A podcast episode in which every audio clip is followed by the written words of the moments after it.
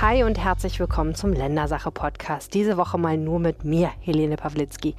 Diese und nächste Woche geht es um ein Thema, für das Nordrhein-Westfalen irgendwie auch berühmt ist. Medien.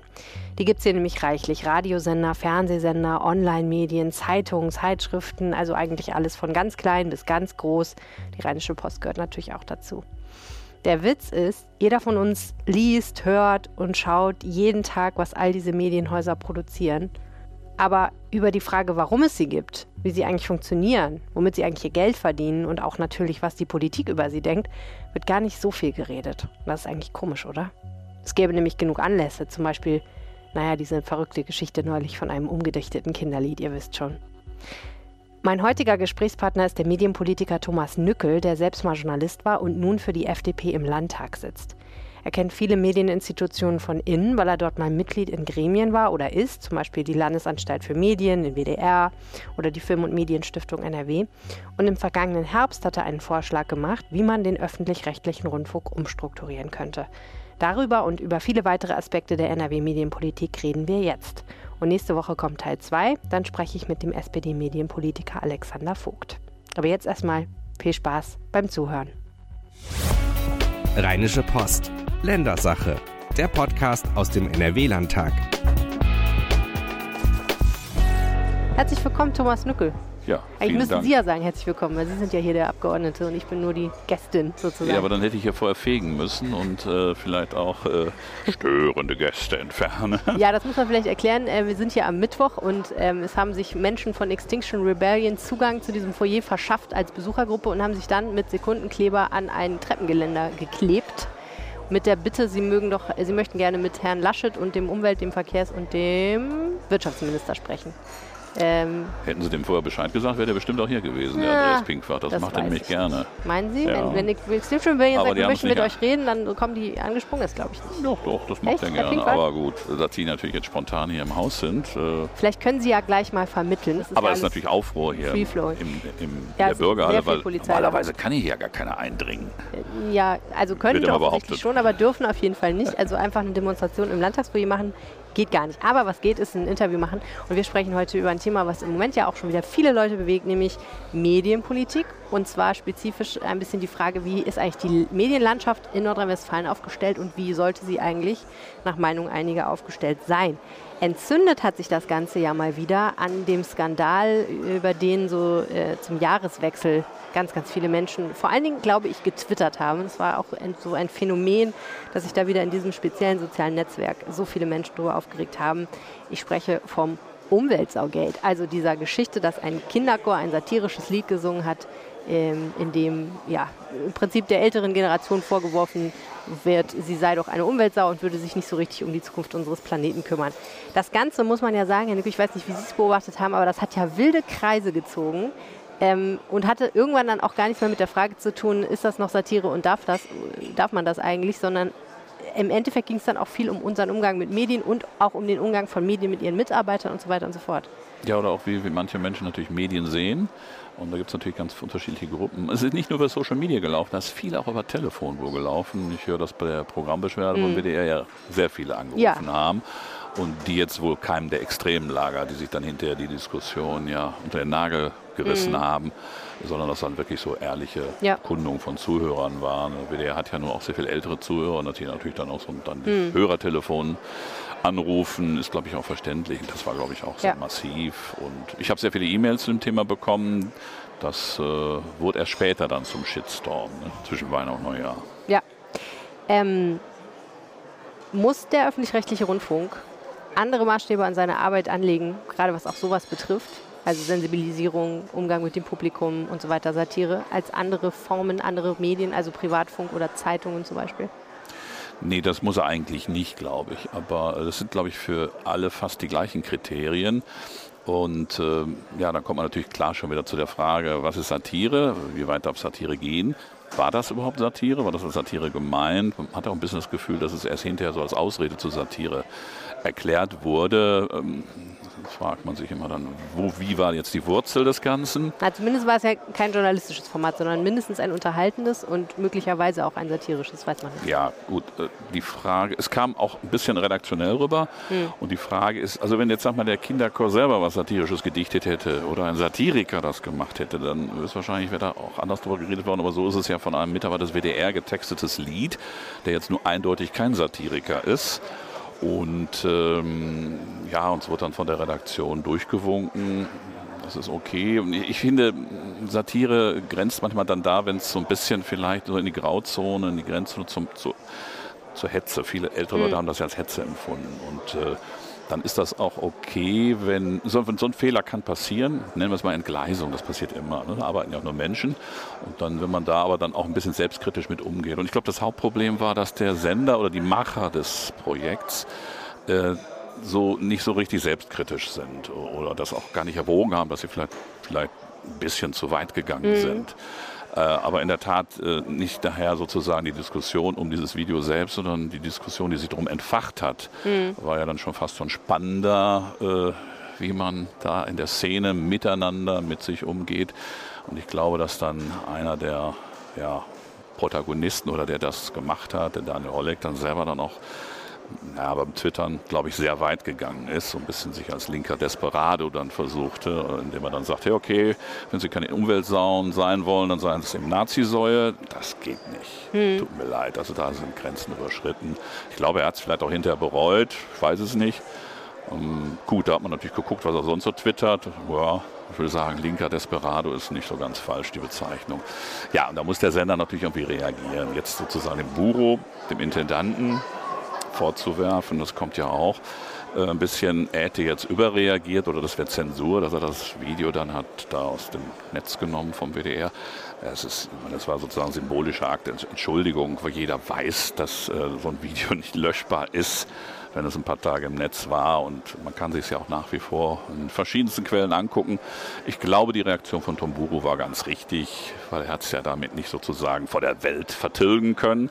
Das wollte er, glaube ich, nicht, aber es war so als symbolischer Akt, glaube ich, schon ganz richtig. Mhm.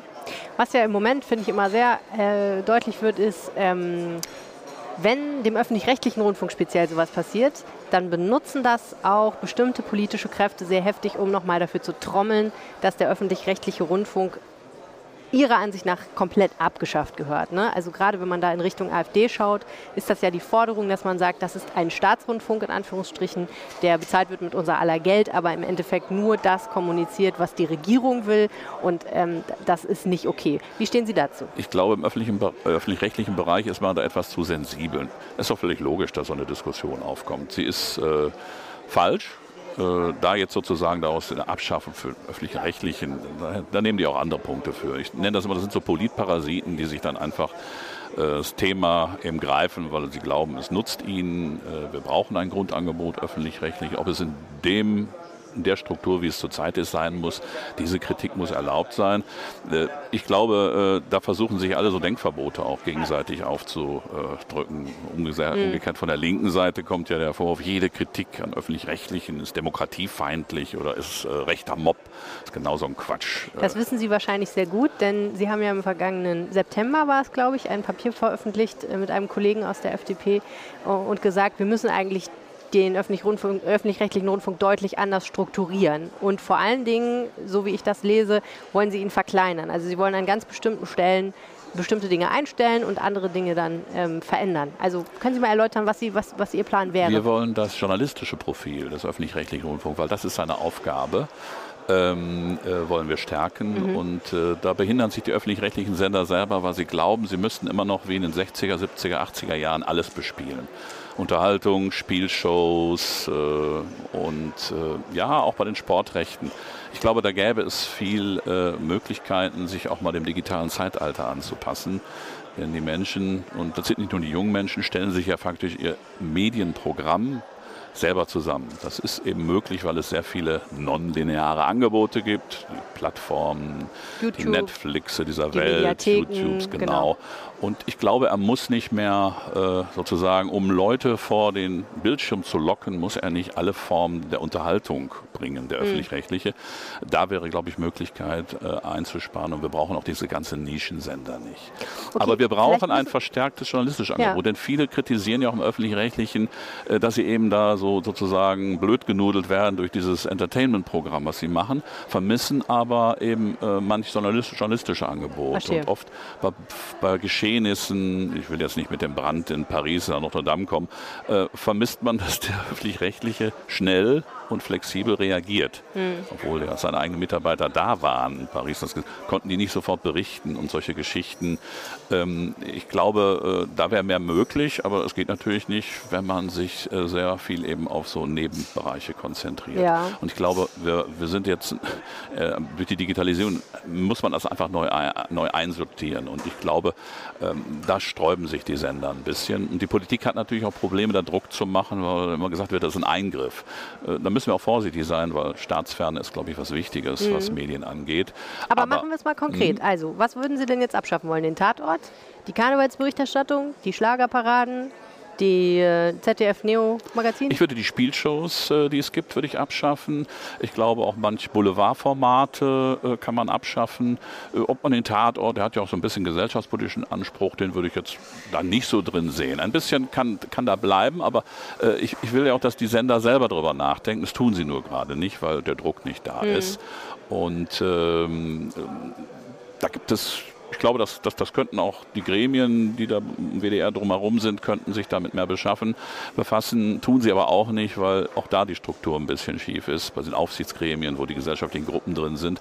Ich glaube, äh, ein bisschen würde es sich lohnen, ja, ins europäische Ausland zu schauen, äh, wo die Kontrolle und die Aufsicht über die Sender extern organisiert ist, beispielsweise bei der BBC. Ich glaube, mhm. das ist der richtige Weg und man muss auch mal überlegen, sozusagen, wer dann sozusagen diese Kontrolle ausübt. Jetzt ist das ja so, dass die, also vielleicht muss man noch mal ganz basal sagen, ne? was ist überhaupt der öffentlich-rechtliche Rundfunk? Wir haben ZDF, also nationalen Fernsehsender, wir haben die ARD, einen Zusammenschluss aus regional organisierten, mhm. sowas wie der WDR und der SWR, ne? schließen sich zusammen zur ARD und in den Ländern oder auch teilweise Länderverbünden haben wir dann eben nochmal Anstalten, die für diese Länder Programm machen. Also in WDR macht hier ein WDR Fernsehen, macht aber auch verschiedene Radiosender von 1 Live bis WDR 5 und, ähm, und Cosmo. Mhm. Und ähm, da ist es ja so organisiert, dass innerhalb dieser Anstalten es meistens einen sogenannten Rat gibt, also einen Fernsehrat oder einen Programmrat, der auch von externen Kräften besetzt ist. Also da kommen auch gesellschaftliche Gruppen drin vor, wenn ich das richtig verstehe. Ja, die sind aber nicht so richtig extern. Das Problem ist, dass der WDR-Rundfunkrat als ein Beispiel, ja. und das gilt dann auch für die ARD-Gremienkonferenz, natürlich die Vorlagen der Sender sozusagen behandelt und äh, äh, faktisch ja, ja, dann sozusagen in diesem Dunstkreis sich dann auf, ich sehe da selber, wenn ich mir der Rundfunkrat bin, dass sich viele Mitglieder dort dann als Teil des Hauses betrachten. Mhm. Wenn ich etwas kontrollieren will und die Aufsicht bin, dann darf ich nicht Teil des Hauses sein. Andererseits so müssen definieren. Journalisten natürlich äh, unabhängig sein. Das heißt, es würde eigentlich gar nicht gehen, dass man von außen kontrolliert wird, oder? Äh, es sei geht, denn durch andere Medien. Ja, der Rundfunkrat äh, greift ja auch nicht in die Redaktionsautonomie ein. Das tut er nicht. Und das würde bei so einer externen Kontrolle auch so sein. Aber er könnte schon so sagen, die Programmstruktur neu definieren. Äh, jetzt sagen die Intendanten, ja, das soll die Politik mal tun. Klar, die wissen natürlich, 16 Bundesländer werden sich da erstmal schwerlich äh, äh, ja, äh, zusammenfinden, weil ja mal Einstimmigkeit äh, das Prinzip sein muss. Und somit sozusagen scheuen sie oder drücken sich vor der notwendigen Diskussion. Aber die brauchen wir, weil die Akzeptanz äh, für die Struktur, wie wir sie zurzeit haben, doch sinkt. Und sie wird mit jeder Gebührendiskussion oder Beitragserhöhungsdiskussion äh, weiter natürlich auch auf den Prüfstein gestellt. Und mhm. deswegen brauchen wir da schon eine Veränderung. Was ist jetzt ARD? Äh, brauchen wir wirklich zwei ARD volle Hauptprogramme, denn die haben wir ja faktisch. Wir haben das erste und die, das Programm der dritten ist ja faktisch auch ein Vollprogramm. Und man sieht ja in den verschiedenen Dritten auch das Gleiche. Es sei denn, es geht dann ins Regionale runter. Äh, darüber müsste man beispielsweise nachdenken, ob das noch zeitgemäß ist. Was wäre denn dann der Vorschlag? Zu sagen, man schafft das äh, erste sozusagen ab, dann hat man immer noch das ZDF. Genau, also die Tagesschau kann bleiben, weil die ist ja auch gut, oder die Wo Tagesthemen. Soll die ausgestrahlt ja, die bleibt dann in diesem, diesem Hauptprogramm der ARD-Anstalten, äh, aber dafür brauchen wir nicht zwei. Also die würde dann im WDR oder im SWR oder so und so weiter um 20 Uhr ausgestrahlt Und die, Ja, das, das erste als Programm wird es dann so Das nicht mehr ist ja faktisch wie einheitlich deutschlandweit. Ne? Das ist nur sozusagen, die Überschrift ist anders. Aber über weite Strecken sind die Dritten ja sozusagen dann auch nur so, äh, äh, ich sag jetzt mal, Phantomprogramme. Es ist, ist ja sozusagen, was die gegenseitig austauschen und es ist, äh, viele Sendungen sind gleich. Ja, also was heißt gleich? Ich frage mich jetzt tatsächlich die ganze Zeit, was wäre denn Ihr Kriterium zu sagen, da schneiden wir eigentlich mal? Weil das, der Witz am öffentlich-rechtlichen Rundfunk ist ja, der ist ja dafür da, dass er das alles hat, was auch kleine Gruppen interessiert und wofür es jetzt vielleicht nicht diesen Mega-Markt gibt. Also ne, wenn man einen privaten Fernsehsender betreibt, logischerweise geht es da sehr stark darum, hohe Einschaltquoten zu erzielen, weil man dann eben auch hohe Werbeeinnahmen erzielt.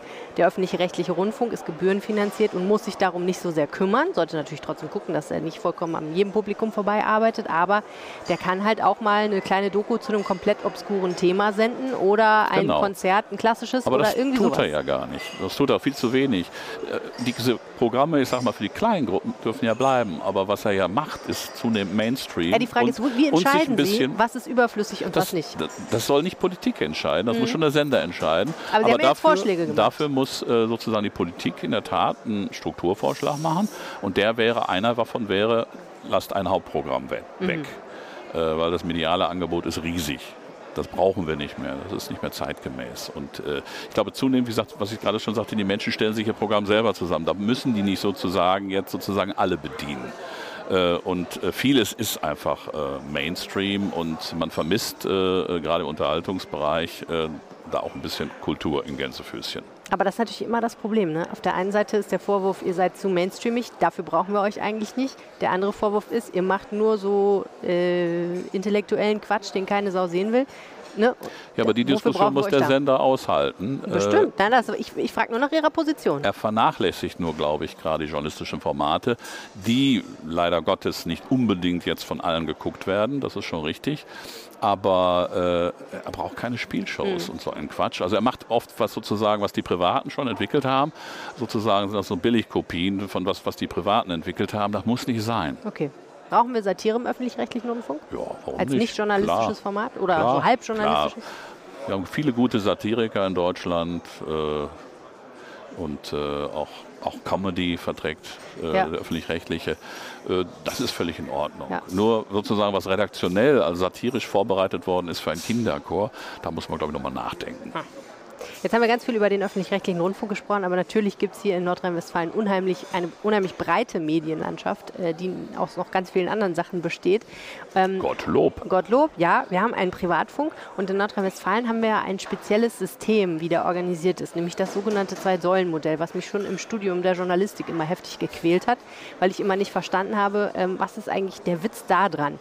Der Gedanke ist, man trennt äh, die programmliche Verantwortung und die wirtschaftliche Verantwortung voneinander. Auf der einen Seite gibt es ein Gremium, was auch wieder so paritätisch besetzt ist aus verschiedenen gesellschaftlichen Gruppen und die betreiben gewissermaßen den Sender und entscheiden so ein bisschen, wie sieht eigentlich das Programm aus, so im Groben. Und auf der anderen Seite gibt es eine Betreibergesellschaft, die dafür da ist, erstens das Geld ranzuschaffen, damit das überhaupt läuft, der Laden, und zweitens zu gucken, wie verwalten wir das Geld, was reinkommt. Das ist nicht bei allen Menschen uneingeschränkt beliebt. Inzwischen sagen viele, wir könnten eigentlich auch mal drüber nachdenken, das nochmal zu überdenken, das System. Was ist da Ihre Position? Also ich glaube, dass das System ist, wenn man jetzt nur über UKW nachdenkt, äh, glaube ich, ganz okay. Mhm. Ich hätte es nicht so gebaut in den 80er Jahren, aber ich würde es jetzt auch nicht äh, äh, umstürzen wollen. Wieso ist das Weil- so entstanden in Nordrhein-Westfalen? Naja, ich glaube, man wollte, dass überhaupt Lokalfunk stattfindet. Und man wollte, glaube ich, das hat man Ende 80er, mh, dass nur die Verlage das machen. Also die Verlage, die jetzt da sind. Es Also hätte ja auch sein können, dass ein Teppichunternehmer oder äh, Personen, die sich zusammenschließen, und, äh, Kapital aufbringen oder sich vom Markt holen, dann genau, Sender das machen. muss man auch wollte nochmal erklären. Also die Betreibergesellschaften, die wirtschaftlich das Ganze betreiben, sind sehr häufig zu sehr großen Teilen in der Hand von Zeitungsverlagen. Zum Beispiel auch der Rheinischen Post. Genau. Auch die äh, betreibt zum Beispiel mit äh, Antenne Düsseldorf. Also, Ja. aber da gibt es verschiedene Modelle. Und äh, da gibt es natürlich alte Kritiker, die sagen, sozusagen mit den Lizenzen für Verlage, die die Alliierten mal irgendwann rausgegeben haben, also äh, war dann sozusagen ja. dann auch die Lizenz für Lokalfunk verbunden. Also so eine Frage von später. Verantwortung. Ne? Die ja. können das und die machen das so, dass es, uns das gefällt. Es ist damit nicht demokratisch. Es ist, es ist irgendwie Privatpunkt, aber Funk, aber irgendwie auch nicht, mhm. nicht weil es ja keine Konkurrenz gibt. Äh, nun kann ich aber das nachvollziehen, dass man in so einem jungen System, wie es damals war, auch sagte dann, äh, ja, äh, äh Konkurrenz könnte nur dazu führen, dass sie sozusagen sich kannibalisieren. Mhm. Das ist also nur, nur einer äh, überleben kann oder zwei auf keinen Fall vom Werbemarkt. Ähm, das mag richtig sein. Heute ist der Werbemarkt ja geschrumpft, sogar für alle Medien. Das, das ist ja auch das Problem, warum Verlage große Probleme haben. Und deswegen würde ich das System auf UKW jetzt auch nicht umstürzen. Die Frage ist jetzt, wie das auf den verschiedenen digitalen Kanälen, da wird man das nicht so regulieren können. Und ich glaube, man sollte es auch nicht so regulieren. Das ist jetzt die Frage, das ist keine ideologisch-politische Frage, sondern eine technologische, wird die Zukunft des Lokalfunks auf DAB Plus sein? der Lokalfunk zurzeit definiert seine Zukunft dort nicht? Oder wird es äh, ein paar Jahre später auf über 5G, über diesen Mobilfunkstandard also laufen? Der Unterschied ist DAB Plus, digitales Radio, dafür braucht man ein spezielles Empfangsgerät. Ne? Und im Endeffekt ist die Frage, oder man hat das Handy, was man sowieso hat, und es wird quasi über die Funknellen, mit denen man auch telefoniert und äh, Internet empfängt, über die wird dann auch das Radio übertragen. Ja, man sagt, dass die jungen Menschen ja faktisch. Sehr laienhaft erklärt. Ja, ja aber es Hoffentlich ja, hört keiner richtig, zu, der weiß, ja was Technik richtig, ist. Ja. Mhm. Äh, aber es ist richtig, dass die jungen Menschen ja eigentlich nur noch über Smartphone hören. Ja jetzt sage ich junge Menschen, ich bin 57, ich höre eigentlich auch, auch, nur noch darüber. Ja, sagen wir mal so, man Bis hat es immer mein, dabei. Ne? mein Transistorradio, was bei mir unter der Dusche hängt. Haben Sie kein Autoradio? Äh, ich fahre kein Auto. Ah. Ich bin ein ÖPNV-Freak. Ein ÖPNV-Freak aus, aus der FDP, das, das hat man ja auch nicht alle Tage. Ja, okay, ähm, gut. Und ähm, Sie sagen, wenn das jetzt über 5G laufen würde, dann könnte man auch darüber nachdenken, das Ganze etwas anders zu organisieren, als das jetzt. Äh, ich glaube, also, man muss dann gar nichts Kritik, mehr organisieren. Ah, ne? dann das würde das von sein, alleine laufen. Äh, weil ich glaube, da Eingriffe bei der so ein bisschen Argument war ja auch bei UKW, da gibt es nicht so eine große Bandbreite. Wir können gar nicht so viele Sender unterbringen. So viele Frequenzen gibt es nicht. Mhm. Bei UKW sind die Frequenzen endlich. Im Digitalen ist das eigentlich alles unendlich irgendwie. Mhm. Nur ist die Frage dann, wie wird man gefunden? Und äh, da haben wir uns, weiß uns ja uns in der NRW-Medienpolitik auch Gedanken darüber gemacht und unterstützen beispielsweise ja auch sozusagen Plattformen, die gebildet werden. Ja. Das wird ein wichtiger Punkt sein. Und, äh, Plattformen, die gebildet werden, wo sich dann Radiosender wo man dann auch die schneller findet. Wo man die ne? findet. Ne? Genau. Ja, viele, viele Privatradio-Chefredakteure beschweren sich ja bitterlich darüber, dass sie einfach gar nicht genug Möglichkeiten für diese ganzen Innovationen haben, die auf sie zukommen. Also neue Formate zu entwickeln, sich mit Podcasts zu beschäftigen, neue Ausspielwege etc. pp. Äh, auch die Frage Kombination von Bild und Radio, auch das ist ja immer wieder eine Frage. Ne? Wird das in Zukunft, wenn die Bandbreiten noch größer werden und wir alle auf dem Handy gucken, wird das irgendwie verschmelzen? Und die sagen, ja, äh, wir würden uns gerne mehr damit befassen und mehr Innovationen auch überdenken und, und mal versuchen. Aber irgendwie ist in diesem etwas starren System von diesen Betreibergesellschaften und so weiter nicht so richtig eine Möglichkeit dazu. Ich kann das durchaus verstehen. Äh ich habe selbst auch mal kurz Lokalfunk gemacht, das war lange her. Ich kann das verstehen, äh, allerdings ähm, die, einige würden sich, glaube ich, gerne sozusagen dann selbst einen Unternehmer oder einen Betreiber wünschen oder dass sie sich selber suchen dürfen, weil sie mit den Verlagen vielleicht in einem oder anderen Ort, wir nennen keine Namen, äh, nicht zufrieden sind äh, und äh, finanziell sich vielleicht auch ja, kurzen Arm äh, gehalten fühlen. Ähm, allerdings, äh, wir, hatten erst, wir hatten das hier diskutiert, auch mit vielen Machern. Äh, da waren aber die warnenden Stimmen, die sagen, wenn ihr das aufreißt, also wenn ihr sagt jetzt, okay, ähm, muss nicht mehr das Verlegerprinzip sein, dass sich doch vielleicht viele Veranstaltungsgemeinschaften damit vielleicht sehr überschätzen, fordern würden, äh, dann einen Betreiber mit dem entsprechenden Kapital auch zu finden. Und äh, ich glaube, die Verleger garantieren da schon eine gewisse Sicherheit, äh, dass das System auch funktioniert. Wenn man das aufreißt, könnt, ist die Gefahr sehr groß, dass das ganze Lokalfunksystem dann, glaube ich, erodiert. Ähm, der Punkt ist äh, natürlich, was einem zu gedenken geben muss, ist natürlich, dass sich in vielen anderen Bundesländern, es wird ja immer gerne gesagt, alle gucken sich immer gerne das NRW-System an, aber keiner hat es nachgemacht.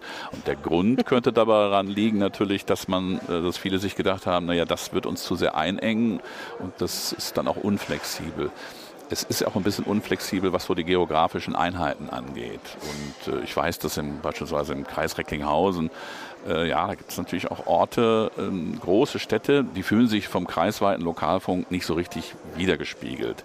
Ist auch vielleicht schwierig manchmal in so einem Sieben-Stunden-Programm, alle zehn Städte eines Kreises, wird in anderen Kreisen ja genauso sein, äh, wiederzuspiegeln. Und da gibt es jetzt auch Gedankenspiele und das macht das Digitale in Zukunft möglich.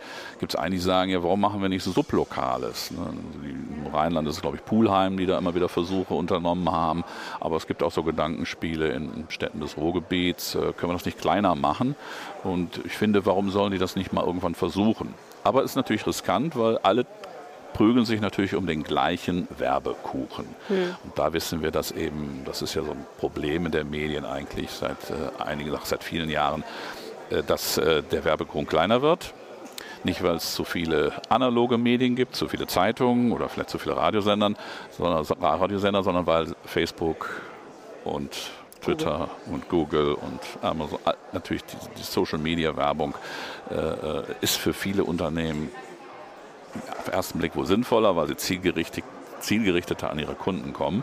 Und daran leiden natürlich viele Medien. Mhm. Aber auch Verlage ja, das muss man auch einfach so sehen, an zurückgehenden Abonnentenzahlen. Mhm. Die Frage ist ja, ähm, und Sie selber sind ja lange Jahre auch äh, Journalist und, äh, glaube ich, Zeitungsredakteur auch. Damit habe ich angefangen. Genau. Zum Schluss war es dann Fernsehen. Ja. Ähm, das heißt, Sie kennen sehr gut diese ganze Problematik und auch die Problematik, dass man nun inzwischen seit vielen Jahren ja versucht, im Internet Geld zu verdienen mit journalistischen Inhalten. Spezifisch die Verlage versuchen das. Und äh, ich glaube, wir stehen da im Moment, ich weiß nicht, wie Sie es sehen, schon an einem Scheideweg, weil immer mehr, auch zum Beispiel die Rheinische Post, ja ähm, umstellen ihre Modelle und sagen, es geht nicht mehr weiter so. Also wir können leider unsere Inhalte, die kosten halt einfach Geld, um die herzustellen. Wir können die nicht mehr umsonst rausrücken. Wir kommen gerade in den Punkt, wo mehr und mehr Leute äh, versuchen oder mehr und mehr Unternehmen versuchen auch tatsächlich das Publikum umzuerziehen. Politiker sollen ja keine Unternehmen kritisieren. Ich tue es jetzt trotzdem. Oh. Ich glaube, der, vor dem Scheideweg oder vor diesem. Vor allen Dingen FDP-Politiker sollen das ja, nicht. Machen sie aber. Alles ein Gerücht, dass wir Unternehmen nicht kritisieren. Nein, ich glaube, die haben einfach, die Verleger, äh, ich glaube, das wissen sie auch selber jetzt, die standen eigentlich vor äh, vielen Jahren vor diesem äh, ja, Scheideweg, vor dem Punkt, wo man sich entscheiden musste und haben leider, so ähnlich wie die Musikindustrie bei uns in Deutschland ja auch diesen, diese Fehlentscheidung getroffen hat, ähm, und haben sich äh, nicht auf Bezahlmodelle sofort eingestellt, sondern sind äh, der Versuchung erlegen, jetzt erstmal kostenlos alles anzubieten im Netz. Ich glaube, das war ein großer Fehler. Man hätte viel frühzeitiger Bezahlmodelle entwickeln können, oder die waren ja auch schon entwickelt.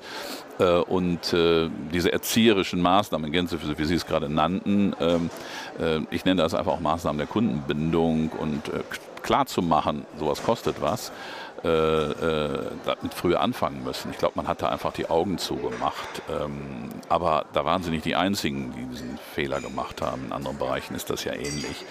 Ähm, aber bei Medien hatte ich, hätte ich das nie so erwartet. Ich habe auch vor ein paar Jahren immer schon gemeckert, warum macht ihr das nicht? Äh, und äh, ja, da hat man sich auf die analogen Wege, glaube ich, verlassen oder gedacht, glaube ich, dass man genug Werbung, äh, Banner irgendwie verkaufen kann auf seinen Seiten, sodass man den kostenlosen journalistischen äh, Inhalt, den wertvollen Inhalt sozusagen dann verscherbeln kann hm. für einen Nulltarif. Äh, das war, glaube ich, schon ein, ein, ein großer Fehler. Ich habe auch damals mit vielen Bloggern geschimpft, die meinten, man kann das alles immer kostenlos machen. Also ihr müsst auch von was leben.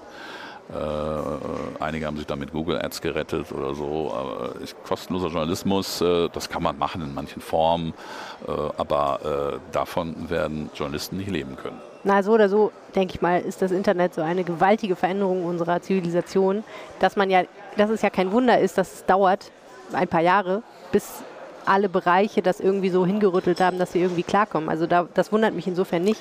Aber Sie haben natürlich recht, ähm, es, es gab, also es konnte auch keiner wissen, ähm, sozusagen, wo geht die Reise hin. Ne? Also wird das eines Tages so sein, dass Reichweiten uns über Werbung genug Geld einbringen, damit sich das lohnt. Und ehrlicherweise muss man ja auch sagen, ich weiß nicht, welcher Schule Sie waren. Wir haben jetzt 2020, aber ich würde sagen, 2005 war noch nicht so klar, wie das mit diesem Internet eigentlich weitergeht. Und ne, da gab es durchaus noch Leute. Aber 2010 war, war das schon klar. Und, und so. Aber so um, um ja, 2010 herum war das klar. Und es aber da war der Zug abgefahren, ne? Also nee, da, da war noch da, nie abgefahren. Ja, da haben halt alle ihre Inhalte kostenlos gemacht. Und du konntest dann schlecht als Einzelner, glaube ich, hingehen und sagen, Okay, aber bei uns kostet es jetzt was. Da musstest du ja auch erstmal erklären, Ja, warum. aber die Verleger haben Verbände, die können sich äh, da besprechen, können ihre gemeinsamen Probleme erörtern. Mhm. Äh, ja, es ist dann, das ist immer das Problem, wenn man alle dann sozusagen sich Aug in Aug betrachten und nach dem Motto, ähm, wer zuerst sich bewegt, wird erschossen. ne? Der hat verloren, genau. Ein großes Thema, was Ihnen sehr am Herzen liegt, ist ja Gemeinnützigkeit Mhm. im Journalismus. Können Sie mal erklären, wie Sie sich das vorstellen? Ja, wir sehen, äh, äh, wir haben da, ist nicht von mir erfunden worden, sondern es gibt Beispiele dafür in den USA, wo wir sozusagen schon ja, ein paar Jahre äh, in der Entwicklung sozusagen voraus sind, dass redaktionelle Angebote verschwinden oder schrumpfen. Und äh, dort hat man äh, in den Sta Bundesstaaten der USA, wo es eben ein Gemeinnützigkeitsrecht gibt, was auch beispielsweise für Journalismus gilt, äh, sehr viele Initiativen gegründet, äh, die äh, ja, über Spenden und äh, über ja, freiwillige Beiträge, viele kleine Geldbeiträge, Recherchen finanzieren und eben an Geschichten arbeiten, Qualitätsjournalismus versuchen zu machen. Und ich glaube, dass wir in Deutschland ja auch ein sehr weit entwickeltes Gemeinnützigkeitsrecht haben, äh, was aber in einigen Punkten auch ein bisschen schräg ist, weil auch Modellbau oder Pelztierzucht gemeinnützig ist. Aber etwas, was die Demokratie fördert, und das ist ja Journalismus und Recherche, äh, das äh, nicht gemeinnützig ist. Und, äh, über Was heißt das, gemeinnützig sein? Gemeinnützig sein heißt man äh, Non-Profit, man hat keine Gewinnabsicht äh, und äh, äh, will sozusagen nur die Aktivität selbst damit finanzieren. so wie ein Verein zum Wie Beispiel. ein Kulturverein, wie ein Theaterverein, äh, wie auch Sportvereine. der anstrebt, genauso viel Geld zu verdienen, wie er braucht, um seine Aktivitäten zu unterhalten. Und was darüber hinausgeht, wird wieder reingesteckt. Also Genau. es gibt nicht das, dass irgendwer sich da 10.000 Euro auszahlen lässt, sozusagen. Genau. Und äh, deswegen hat die FDP 2014, also schon ein paar Jährchen her, ähm, äh, eine Initiative ins Parlament eingebracht und äh, wir sind äh, damit auf viel Sympathie gestoßen, auch parteiübergreifend, haben das dann nochmal in Anhörungen durch Sachverständige vertieft, weil wir uns klar waren alle, dass da natürlich die Steuerrechtler sofort in Alarmbereitschaft äh, verfallen und dass daraus aus dem Bereich kam die größte Kritik eigentlich, dass man sagt, natürlich dann erörtert, gibt es Missbrauchsmöglichkeiten oder nicht. Das waren aber die gleichen Sachen, die auch schon sozusagen bei den Dingen, die jetzt gemeinnützig sind und äh, äh, auftreten könnten. Aber da kann man sich, das weiß ich aus dem Kulturbereich, äh, auf die Finanzämter verlassen, die gemeinnützige Vereine äh, dermaßen hart prüfen. Das ist auch gut so. Und man auch schnell seine Gemeinnützigkeit verliert. Das würde bei journalistischen Projekten genauso sein.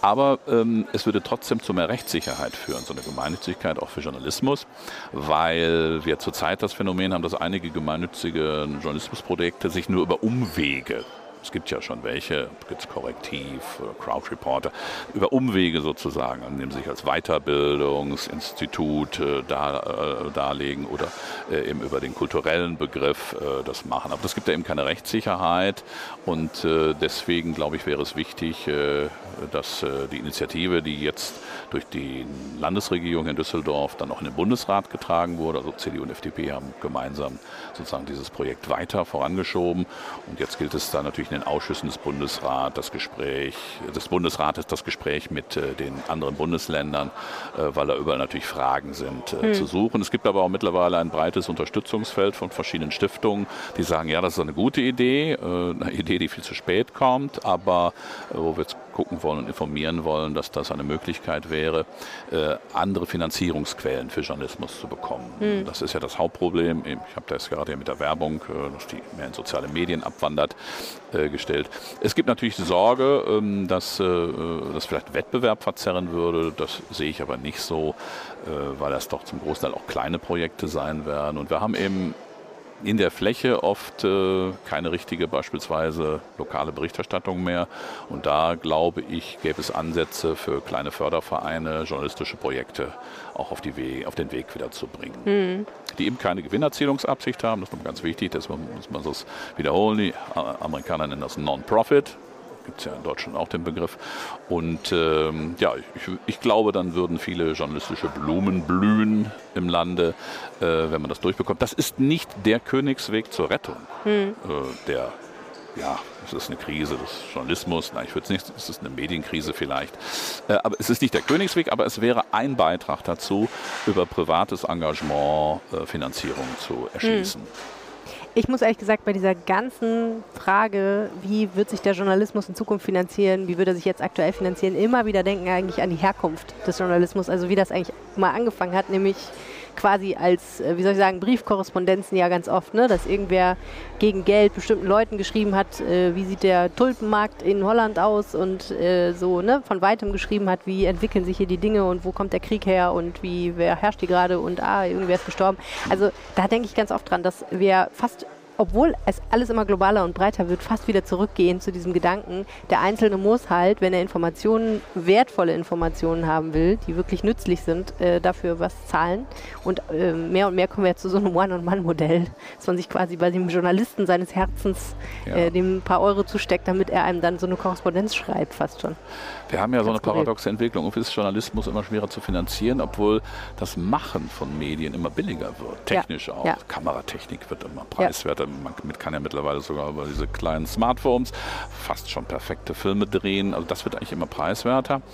Ähm, und ich glaube, das wird im Zeitungsmarkt auch so sein, obwohl ich ja ein Anhänger bin des Papiers. Äh, aber ich habe jetzt auch mal bei einer äh, Friday for Future Demonstration äh, auch den Vorwurf mir gefallen, warum man Zeitungen noch erlaubt. beim Herstellung von Papier wird ja so viel Wasser verbraucht. Ähm, wahrscheinlich wird gar nicht der finanzielle Aspekt vielleicht zur Einstellung des Papierdrucks irgendwann führen, sondern vielleicht sogar der Umweltschutzaspekt. Ähm, ja, aber viele lesen. einen sehr interessanten Artikel bei RP Online zum Thema, warum die ganzen Server, die wir betreiben, damit wir auf unserem Smartphone Nachrichten lesen können, auch nicht ideal sind. Das stimmt. Und weil die Stream, auch nicht mit Solarstrom betrieben Oder das werden. Stream, das verbraucht auch viel Energie, in der Tat. Ähm, aber gut, da wird die Energie dann eben aus anderen Quellen kommen. Der Prozess ist ja in Deutschland relativ schnell, in vielen Ländern noch gar nicht. Äh, das ist halt so. Aber äh, in der Tat, ich, selbst so ein, so ein Papierfreak wie ich wird, mich, glaube, wird sich, glaube ich, damit irgendwann abfinden müssen, dass es eben keine gedruckte Ausgabe mehr gibt. Und ja, heute Nacht habe ich mich wieder ertappt, dass ich dann doch die Lokalzeitung aus meiner Stadt Herne dann doch als E-Paper kurz nach Mitternacht schon gelesen habe, weil ich neugierig war, äh, wie ein bestimmtes Thema denn dargestellt wird. Da waren Sie dann auf einmal schlauer als alle anderen um diese Uhrzeit. Herzlichen Dank, Thomas Nückel, für dieses spannende Gespräch. Ähm, wenn euch der Podcast gefallen hat, dann könnt ihr uns äh, abonnieren und eine Bewertung dalassen. Das hilft uns dann sehr. Ihr könnt uns auch schreiben, wie es euch gefallen hat, an ländersache.rheinische-post.de und und das sollte ich an dieser Stelle vielleicht auch erwähnen, wenn ihr uns unterstützen wollt, dann könnt ihr das tatsächlich tun, indem ihr ein Digital-Abo von RP Online abschließt. Denn dass es mich gibt und Thomas Reisner, der gelegentlich diesen Podcast mit mir macht, das ist eigentlich nur möglich eben in dem Job, weil wir eben für die Rheinische Post arbeiten. Und wenn ihr die unterstützt, unterstützt ihr auch diesen Podcast, den es ja umsonst gibt ansonsten. Herzlichen Dank, Thomas Nickel. Schönen Tag noch. Vielen Dank. Pro Senden. Mehr bei uns im Netz www.rp-online.de